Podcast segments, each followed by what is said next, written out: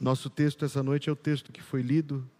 Você, sem dúvida, desejará ter a Bíblia aberta, porque nós queremos apreciar os detalhes, a verdade, a beleza, a glória de Deus na passagem que já foi lida, de Lucas 1, de 26 a 38.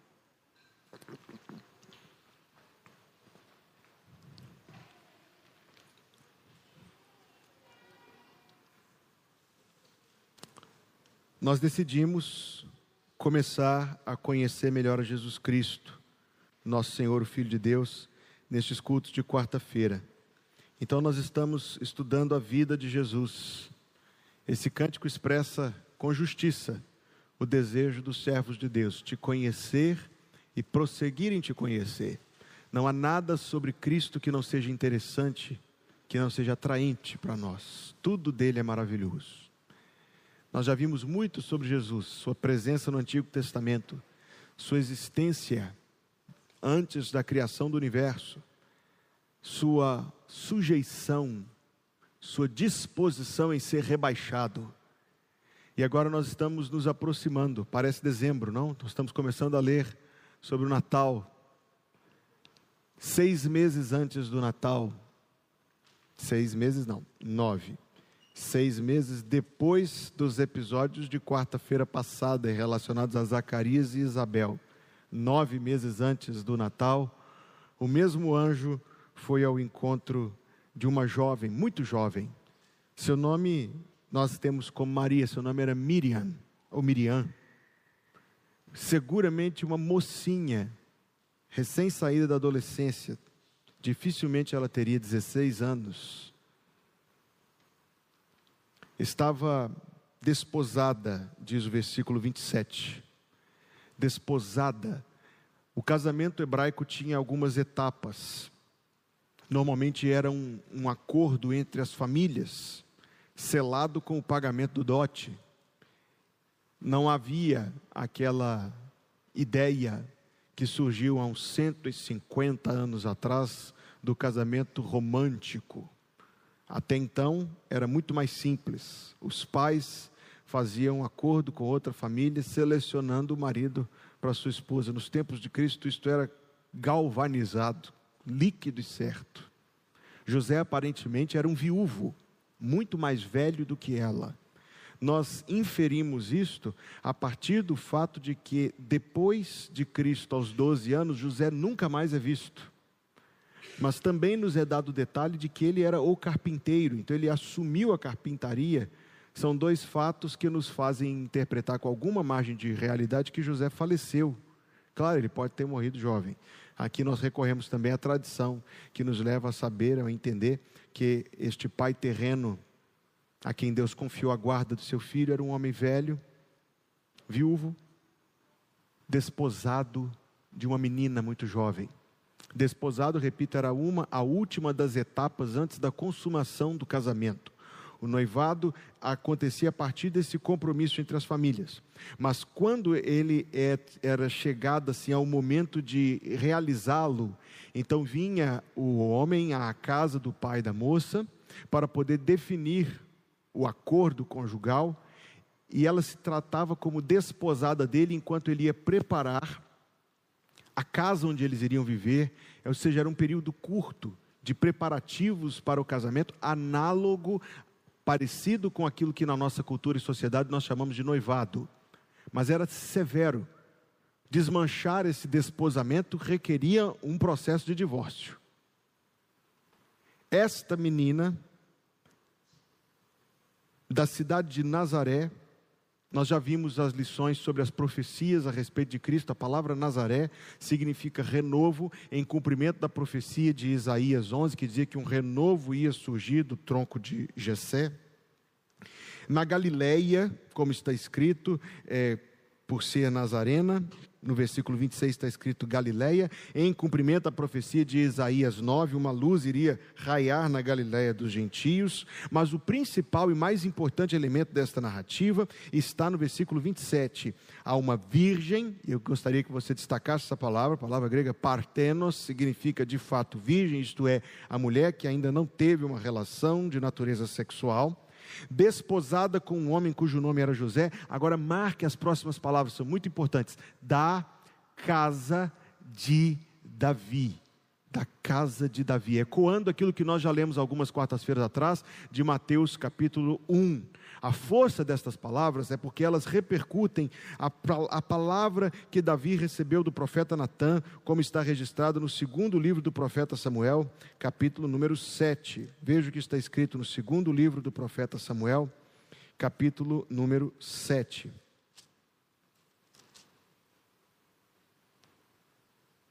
Estando o rei Davi em sua casa e tendo o Senhor lhe dado descanso de todos os seus inimigos em redor, Disse o rei ao profeta Natã, e a partir dali foi o diálogo em que Davi se propôs edificar o templo de Jerusalém. Isso foi proibido, Deus não permitiu que isso acontecesse. Agora veja a partir do versículo 8.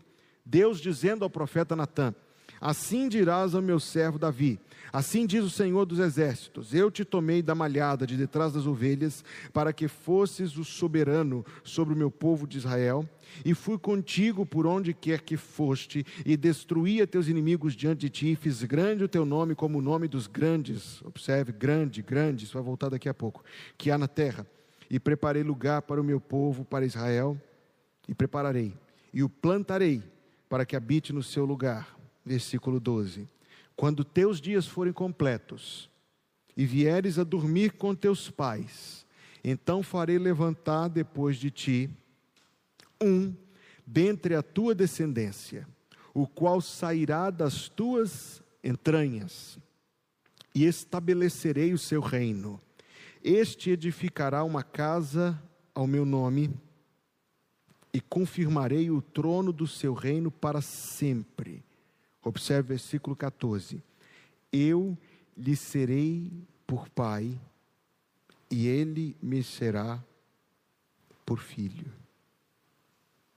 A minha benignidade não se apartará dele, diz o versículo 15. Porém, a tua casa e o teu reino serão firmados para sempre diante de ti, o teu trono será firme para sempre. Parece que Deus falhou com esta promessa. O filho de Davi não era este homem. Ele construiu uma casa para Deus, de fato. Mas. E o trono dele não durou para sempre. Parece que Deus falhou com Davi. A não ser que nós compreendamos uma dimensão muito maior que esta promessa se cumpre. Salomão era insuficiente para cumprir isto. Salomão era insuficiente, uma vez que ele se ajoelhou diante de Moloque, principalmente, e de Astarote, para ler, para serem ditas a respeito dele estas palavras: Ele me será por filho, eu lhe serei por pai. Isso é alto demais para qualquer pessoa. Mas a aliança não foi abandonada nem esquecida. Esta aliança que Deus travou com Davi, estas promessas que Deus deu a Davi, de que o seu descendente se assentaria no trono para sempre, voltam aqui para nós, da casa de Davi, onde está escrito no versículo número 32: O Senhor Deus lhe dará o trono de Davi, seu pai, e reinará eternamente na casa de Jacó, e o seu reino não terá fim. Há um descendente de Davi assentado sobre o trono hoje.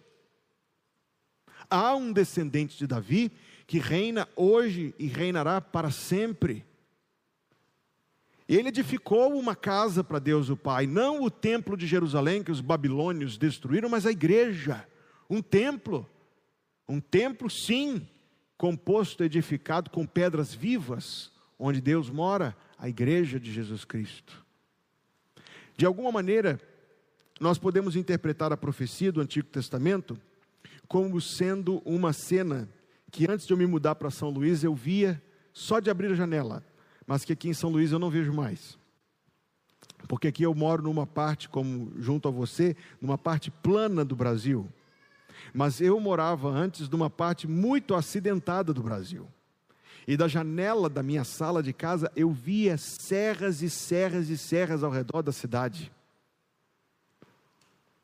Quando você vê montanhas, elas apresentam-se ao seu olho como que maciçamente, como que uma coisa só, um paredão de montanhas. Até que você tenha a oportunidade de visitá-las, aí você descobre que elas são imensamente distantes umas das outras.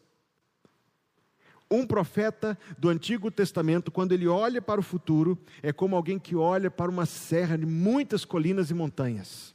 Ele consegue ver as coisas, mas ele não vê a distância entre elas. Ele consegue perceber a grandeza delas, mas não percebe aquilo que existe entre elas. Então o Espírito de Deus elevava o olhar de um profeta para o além para muito distante daquele ponto da história que ele ocupava. Mas o fato de que a perspectiva do profeta conseguir olhar todas essas coisas como uma coisa só, não elimina a distância entre elas, entende isto? Quando os profetas olhavam para o futuro, eles viam um reino, mas não sabiam que entre esse reino e a sua consumação plena haveria a rejeição do Filho de Deus, o estabelecimento da igreja dos gentios, o período do, da propagação do evangelho entre as nações. Era impossível para Isaías ver a mim ou você, mas pelo poder do Espírito de Deus ele conseguia ver como Natan viu. Assim nós interpretamos profecia, e isso é muito importante.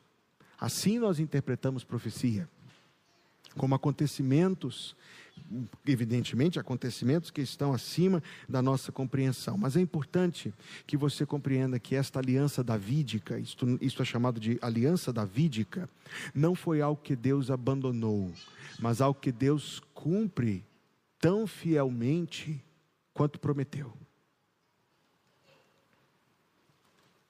Sinto até o desejo de falar de outros assuntos, mas eu não posso, eu preciso voltar para o meu tema aqui. Esta foi a mensagem que Maria recebeu do anjo. Vamos voltar ao texto. Sim, vou voltar ao texto. O anjo Gabriel, o servo de Deus, aquele que assiste na presença do Deus Altíssimo, foi enviado por Deus a uma cidade da Galiléia chamada Nazaré, a uma virgem desposada com um homem cujo nome era José, da casa de Davi, e o nome da virgem era Maria. Vindo o anjo até ela, eu vou lhe fazer uma pergunta. Você é um profundo conhecedor da Bíblia, eu sei disto. Diga-me aí, eu sei que você rapidamente vai me dar a resposta certa. Qual foi a outra vez na Bíblia que um anjo saudou alguém? Diga-me rapidamente, qual foi a outra vez que um anjo saudou alguém? Resposta certa: nenhuma vez. Nenhuma vez sequer, nenhuma vez depois. Lembre-se que o Salmo número 8 diz que nós fomos criados um pouco menores do que os anjos. Anjos não fazem saudações a ninguém. Maria foi de fato designada por Deus para ser bendita entre as mulheres. Está escrito isso no versículo 28, está escrito isso no versículo 42, está escrito isso no versículo 48. Três vezes na Bíblia está escrito: Maria, agraciada, bendita entre as mulheres. Jerônimo, o pai da igreja, que no quarto século traduziu a Bíblia para o latim, traduziu este versículo número 28 assim: Ave Maria, gratia plena, que nós traduzimos para o português como cheia de graça. Se você tem algum contexto do catolicismo romano, essas palavras são muito familiares para você. E a primeira parte da chamada Ave Maria, de fato, é toda extraída da saudação do anjo e da saudação de Isabel, que está mais adiante no versículo um anjo fez uma deferência a Maria. Anjos não fazem isto. Mas a palavra principal desta saudação não é nem propriamente o salve, que é um fato que chama a nossa atenção pela elevação, pela bem-aventurança que Deus concedeu à mãe de Deus, à mãe de Jesus Cristo, sim, mãe de Deus, portanto, mas no que diz agraciada. No que diz agraciada. Guarde esta palavra, agraciada. Salve agraciada. O Senhor é contigo. Bendita és tu entre as mulheres. Então nós vimos o salve, agora observe o agraciada, carito em grego.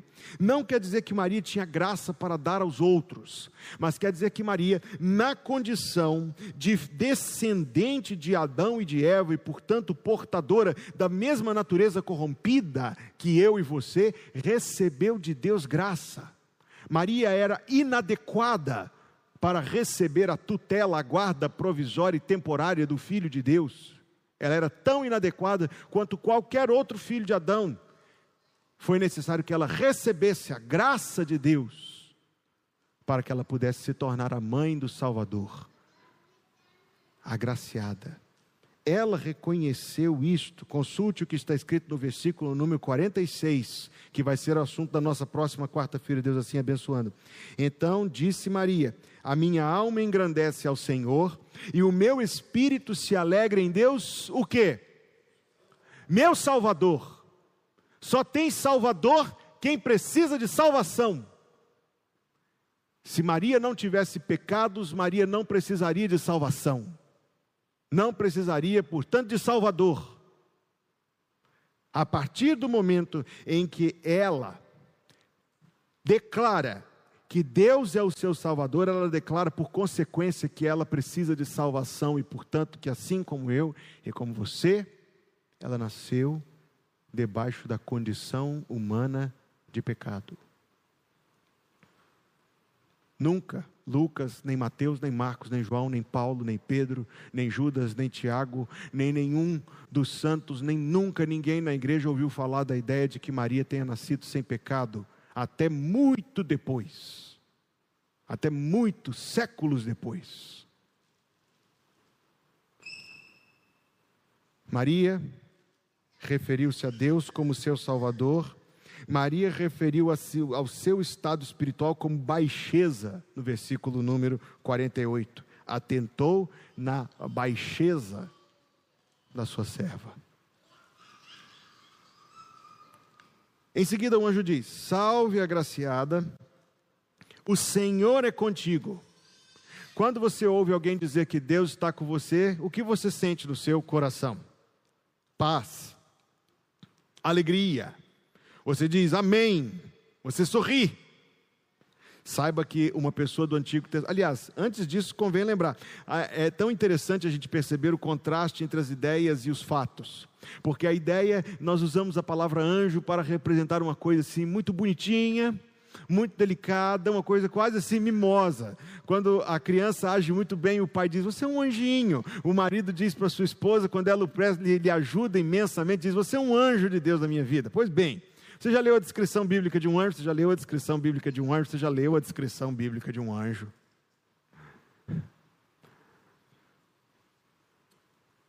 Essa ideia de anjos como criaturas bonitinhas, dos cabelos encaracolados, com uma roupa branca, com asa nas costas, essa ideia pagã, romana, idólatra. É um cupido vestido. Um anjo que assiste no trono de Deus é uma criatura imensa forte, um guerreiro, um soldado do Senhor dos exércitos. A visita de um anjo causou na jovem Maria não a ideia de tranquilidade, mas perturbação. E quando o anjo falou: O Senhor é contigo, ela sentiu-se perturbada e agitada, diz o versículo número 29. Quando ela viu o anjo, ela se turbou. Nós poderíamos traduzir isso como perturbou, ou poderíamos traduzir isso como agitou. E especialmente, penso eu, quando o texto diz: O Senhor é contigo. Estava Gideão, Juízes capítulo 6, versículo 12. Estava Gideão malhando o trigo no lagar. Você já prestou atenção nesse detalhe, no que ele estava fazendo e onde ele estava fazendo? Lagar era lugar de uva. Trigo se malhava na eira. Ele estava malhando trigo no lagar, escondido dos midianitas, porque a intenção dos midianitas era extinguir a raça de Israel, nem que fosse um genocídio promovido na base da fome. Quando vem o anjo do Senhor, nosso Senhor Jesus Cristo, Gideão diz: Salve valente, o Senhor é contigo. Jeremias ouviu de Deus a mesma palavra. Jeremias não recebeu de Deus a promessa de um ministério bem-sucedido, de conversões, de aclamação, de aplauso, de honra. Pelo contrário, o ministério de Jeremias foi difícil. O rei de Israel tentou matá-lo, deixou-o enterrado numa fossa até a cintura. Mas foi dito a Jeremias, capítulo 1, versículo 19: O Senhor é contigo.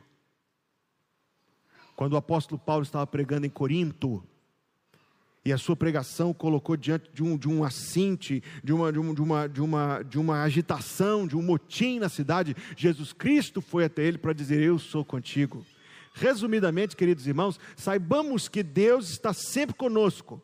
Deus está sempre conosco. Deus está sempre conosco mas a presença de Deus é reafirmada. E eu direi até que a nossa percepção dela é aumentada pelo Espírito Santo nos momentos difíceis. Quando o Senhor sabe que nós precisamos da Sua presença, então Ele manifesta ou permite que nós percebamos a realidade da Sua presença de maneira mais notada. E Ele nos assegura da Sua presença.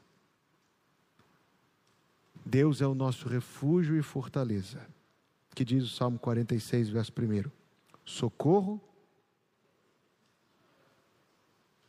bem presente na hora da angústia. Em toda hora ele é presente. Na hora da angústia ele é bem presente. Você pensa que Maria recebeu de Deus alguma espécie de vantagem com essa visita do anjo?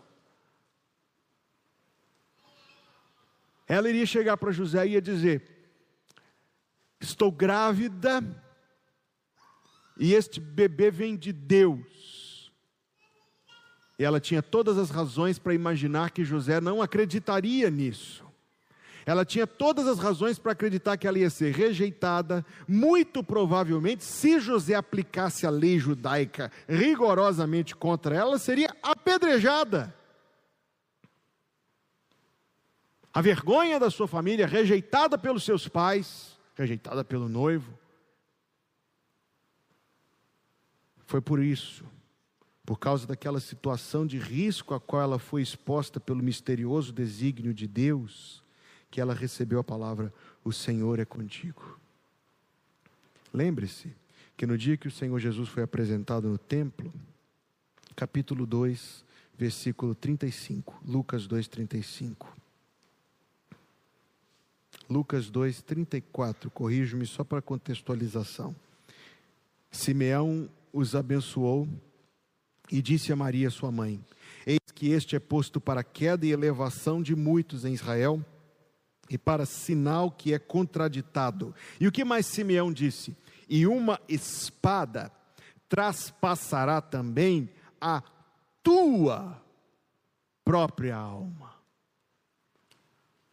Quem estava diante do Calvário enquanto Jesus Cristo agonizava? Maria.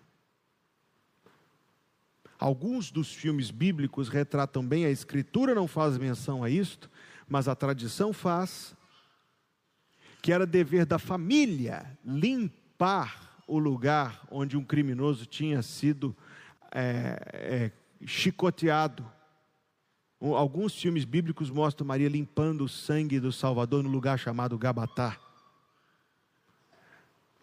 Ela viu seu filho ser rejeitado, ser traído, ser injustiçado, ser condenado, ser crucificado. O seu corpo prestes a ser julgado no lixão da cidade até que José de Arimateia e Nicodemos impedem isso de acontecer. Uma espada traspassou a alma de Maria. Mas em todas estas coisas, desde os primeiros riscos até a última hora, o Senhor era com ela. Ela ouviu isso do anjo: O Senhor é contigo. O Senhor é contigo. Irmãos, nós talvez pensaríamos materialisticamente, incredulamente, por causa do nosso jeito humano de pensar nesse mundo, que a presença de Deus seria grande garantidora de vantagens para nós que Deus seria conosco para facilitar a nossa vida, para a gente sempre achar uma vaga de estacionamento perto de onde a gente está indo, especialmente nos dias chuvosos. Que a presença de Deus nos preveniria de doenças, que por causa da presença de Deus o nosso ônibus ia passar assim que a gente chegasse no ponto e vazio, aí que a presença de Deus ia de alguma maneira extraordinária facilitar a nossa vida. Afinal de contas, tem um versículo na Bíblia que de fato diz: Tudo isso te darei se prostrado me adorares. Tem um versículo na Bíblia que diz isso. O problema é quem diz, né? Que tem um versículo que diz isso, tem. O problema é a fonte. No entanto, a realidade mostra que a presença de Deus vale muito mais do que estas coisas não nos isenta delas. Não nos isenta delas, porque a graça divina torna-se mais valiosa para nós exatamente nestas situações. A presença de Deus é apreciada por nós exatamente nestas situações. Sem experimentar a dor, você não experimenta conforto. Sem experimentar a morte, você não experimenta a ressurreição. Sem doença, não há cura. Sem necessidade não há provisão, sem solidão não há presença divina. Em, todos, em toda a caminhada que Deus lhe propôs, a vida de Maria não foi facilitada em nada, exceto naquilo que fez toda a diferença: o Senhor é contigo. E em todo momento, que seja para educar o Filho de Deus, que deve ser a tarefa mais incompreensível que, a, que alguém já se enveredou, ela poderia se lembrar da palavra do anjo de Deus, que o Senhor era com ela. Salve agraciada, o Senhor é contigo, bendita és tu entre as mulheres. Há dois erros. Um erro muito cometido pelos evangélicos. Os evangélicos não respeitam Maria. Os evangélicos não amam Maria. Os evangélicos não reverenciam a mãe do Filho de Deus. Frequentemente não. Se você se lembra, 1995, que um pastor de uma denominação herética cometeu a afronta e a, a, a, o absurdo de chutar. Certamente Maria não teria nenhum prazer em se fazer sequer uma estátua dela, ela era uma mulher humilde, santa e crente. Mas certamente foi um grande desrespeito chutar a imagem. Lembra-se disso? Existe um erro muito grande que muitos evangélicos cometem: não respeitam a mãe de Deus. Talvez você tenha estranhado eu dizer mãe de Deus, mas se Jesus Cristo é Deus e ela é a mãe de Jesus Cristo, ela é a mãe de Deus. Não respeitam a bem-aventurada entre todas as mulheres. Três vezes, versículo número 28, versículo 42 e versículo número 48. Todos dizem: Bendita és tu entre as mulheres. Não, Maria não tem parte da nossa salvação. Maria não nos leva a Deus. Não existe esse negócio de pede à mãe que o filho faz. Peça ao filho, ele tem prazer em ouvir as suas orações. Ela não pode ouvir as suas orações. Mas com certeza é digna de amor, de respeito e de reverência. Este é um erro. Existe um erro no outro extremo. O erro da mariolatria em que se atribui à mãe de Jesus Cristo um papel que a Bíblia não lhe atribui. Ela é chamada, em alguns casos extremados, de comediadora. Mas a Escritura Sagrada é clara, diz que há um só Deus e um só mediador. Ela é chamada de intercessora.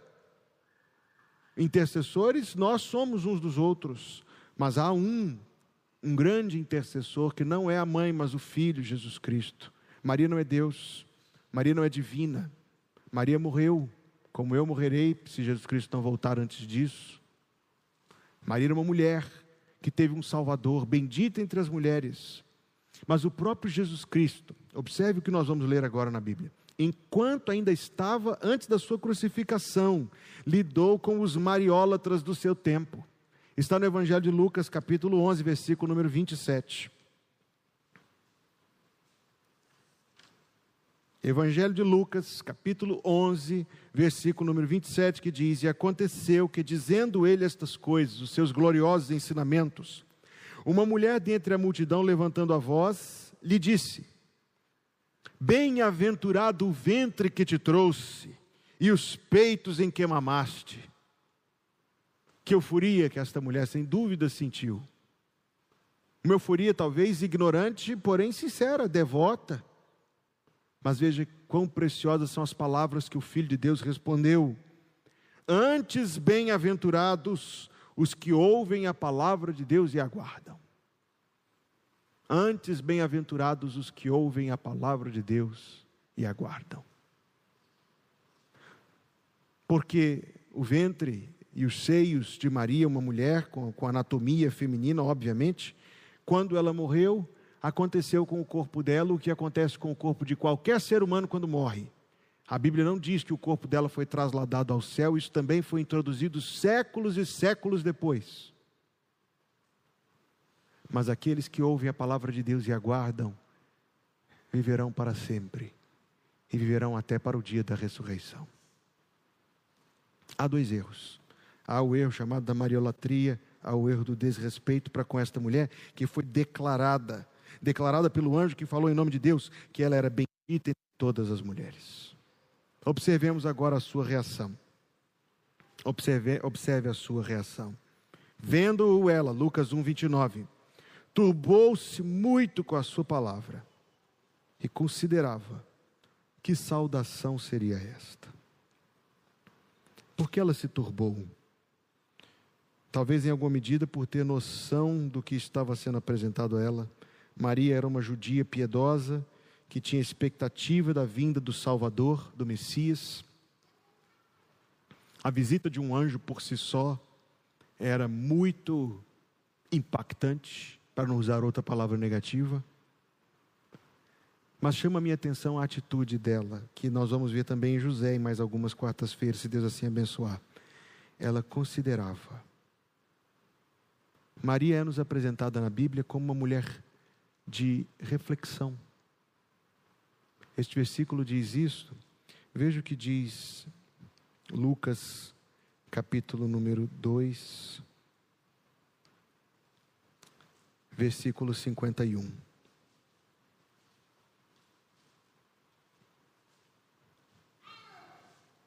E Jesus desceu com eles, com Maria e com José, e foi para Nazaré, e era-lhe sujeito. Agora observe o final do versículo 51. E sua mãe guardava no seu coração todas estas coisas. A mesma que considerava a palavra do anjo, guardava no coração os momentos que vivia, enquanto lhe fora confiada esta guarda provisória, temporária do Filho de Deus. Eu quero voltar a um pensamento de quarta-feira passada. Esse texto realmente é muito rico para nós esgotarmos numa quarta-feira só. Que bom que você não está com pressa nesses estudos sobre a vida de Jesus. Eu também não estou. Quando Deus foi escolher uma família para o seu filho, não escolheu uma família rica. Não escolheu uma família poderosa. Não escolheu uma família influente. Mas escolheu uma família piedosa. Nenhuma mulher do mundo poderia ser mãe de Jesus Cristo. Quem poderia educar o onisciente? Quem poderia disciplinar? Estou aqui abrindo elucubrações, mas quem poderia disciplinar o incorruptível e o impecável? Quem poderia nanar o autor da criação? Ninguém.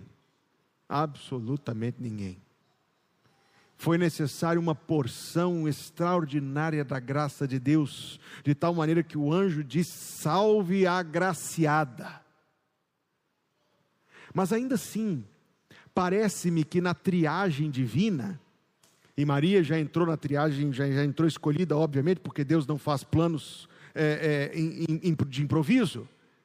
Mas parece que Deus então preparou Maria para ser uma mulher detentora de algumas qualidades que são preciosas aos olhos de Deus, a fim de que ela pudesse exercer influência sobre Jesus Cristo, porque ela influenciou.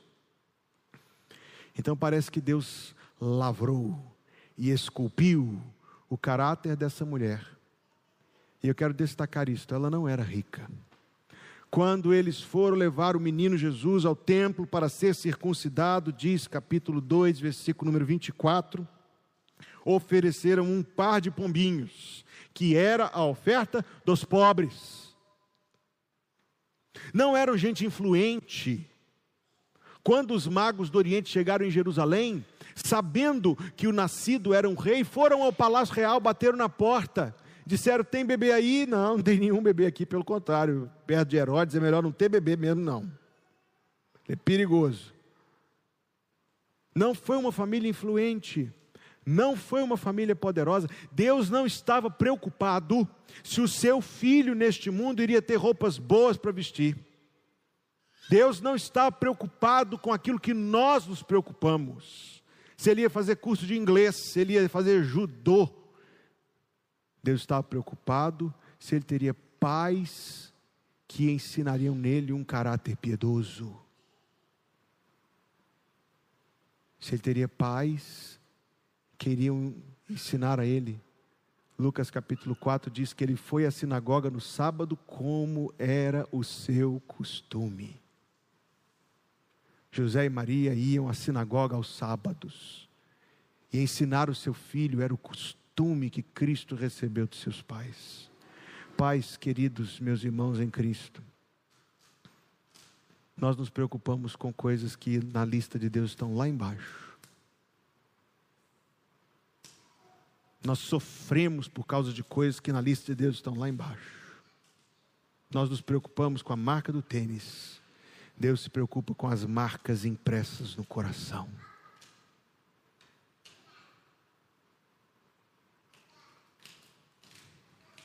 Nós nos preocupamos com o futuro profissional dos nossos filhos e queremos que eles sejam grandes diante dos homens.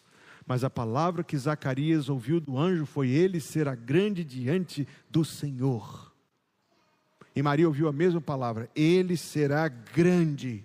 Versículo número 32. Não, não foi grande, não comprou uma casa na praia, uma casa na beira do lago, da, do mar da Galileia para Maria não foi grande, não foi grande humanamente, morreu como um criminoso e o seu corpo, repito, ia ser julgado no lixão junto com os outros bandidos. Aos olhos humanos ele não foi grande, mas ele foi grande aos olhos de Deus. Ele é grande. Jesus Cristo é o maior dentre todos. Pais, meus irmãos, pais, qual é a grandeza que nós queremos para os nossos filhos? Que é que nos incomoda a respeito dos nossos filhos, o que é que nós ansiamos pelos nossos filhos. Deus não escolheu a família rica, nem influente, nem poderosa, mas escolheu a família piedosa. Observe essa qualidade dela. Eu achei que eu iria mais longe hoje no texto. Vou ficar por aqui. Observe esta qualidade. Maria era uma mulher que meditava, que guardava no coração que considerava. Muitos de nós vivemos por aquele versículo que diz: Todo homem seja pronto para falar, pronto para irar-se e tardio para ouvir. Não, opa. Então, se é o contrário, então não é por esse versículo que nós vivemos, não. No entanto, o versículo diz: Todo homem seja pronto para ouvir, tardio para falar, tardio para irar-se. Maria era assim. Maria era assim. Uma mulher piedosa. Quando o anjo disse a ela assim, bendita entre as mulheres, ela não disse assim, ah, eu sou mesmo. Ah, anjo, você não sabe o quanto eu sou digna de ouvir estas palavras. Anjo querido, que bom que pelo menos Deus me reconhece, porque aqui na terra ninguém me reconhece.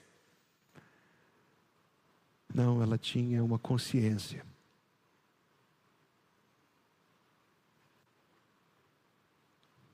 E mesmo, mesmo quando o que ela ouviu do anjo punha a sua vida em risco, a sua reputação em risco. Veja o que ela disse no versículo 38. Disse então Maria: Eis aqui a serva do Senhor. Cumpra-se em mim segundo a tua palavra. Um dia Jesus ensinou a orar. Seus discípulos pediram que ele ensinasse a orar. E ele ensinou a orar assim: Pai nosso que estás nos céus, santificado seja o teu nome, venha o teu reino, seja feita a tua vontade, assim na terra como nos céus. Teve um dia que Jesus pôs em prática o que ensinou. Porque quando a sua alma estava em profunda agonia no Getsemane, a oração dele foi: Não seja o que eu quero, mas o que tu queres. Estudando esse texto, eu fiquei pensando se não foi com Maria que Jesus aprendeu a orar assim. Porque ela disse: Eis aqui a serva do Senhor, seja feita a vontade do Senhor. Sabemos nós, sabemos nós pensar assim, sentir assim, orar assim, viver assim. Saiba que a história de Maria não está na Bíblia para você fazer orações a ela, mas talvez esteja escrita para você fazer orações para ser mais parecido com ela. A história de Maria não está escrita para que você pense que ela pode te levar a Deus mas certamente está escrita para que ela te mostre que forma de vida você deve viver e eu aqui neste mundo. E quão, quão sincera e genuína deve ser a nossa piedade. Quão resoluta deve ser a nossa fé. Quão comprometida deve ser a nossa sujeição ao Senhor. Que Deus nos dê graça para entender todas as coisas e viver segundo lhe apraz. Pai, obrigado por ter selecionado este trecho da tua palavra para a meditação da tua igreja esta noite. Que o Senhor encontre em nós, ó Deus, corações receptivos. Que o teu Espírito Santo quebrante toda dureza em nosso coração que teu Espírito Santo nos leve a nos arrepender, ó Deus, daquilo que nós temos praticado em contrariedade ao desígnio do Senhor. Que teu Espírito Santo venha renovar a nossa fé em Jesus Cristo. Que o teu Espírito Santo venha nos dar entendimento da tua palavra. Que teu Espírito Santo venha nos dar graça para conformar o nosso viver aos teus desígnios Obrigado por este culto e por ter permitido que estivéssemos aqui. Que seja da tua vontade, ó Deus, nos abençoar, nos conservando na tua presença, nos dando o teu auxílio, Senhor, do qual precisamos tanto, não nos deixando cair em tentação, mas nos livrando do mal, pois teu é o reino, o poder e a glória para sempre. Obrigado, Senhor, pelo teu amor por nossas almas. Obrigado, Senhor, pela tua presença entre nós aqui. Que o Senhor te abençoe e te guarde. Que o Senhor faça resplandecer o seu rosto sobre ti e tenha misericórdia de ti. Que o Senhor sobre ti levante o seu rosto e te dê a paz. Em nome de Jesus. Amém.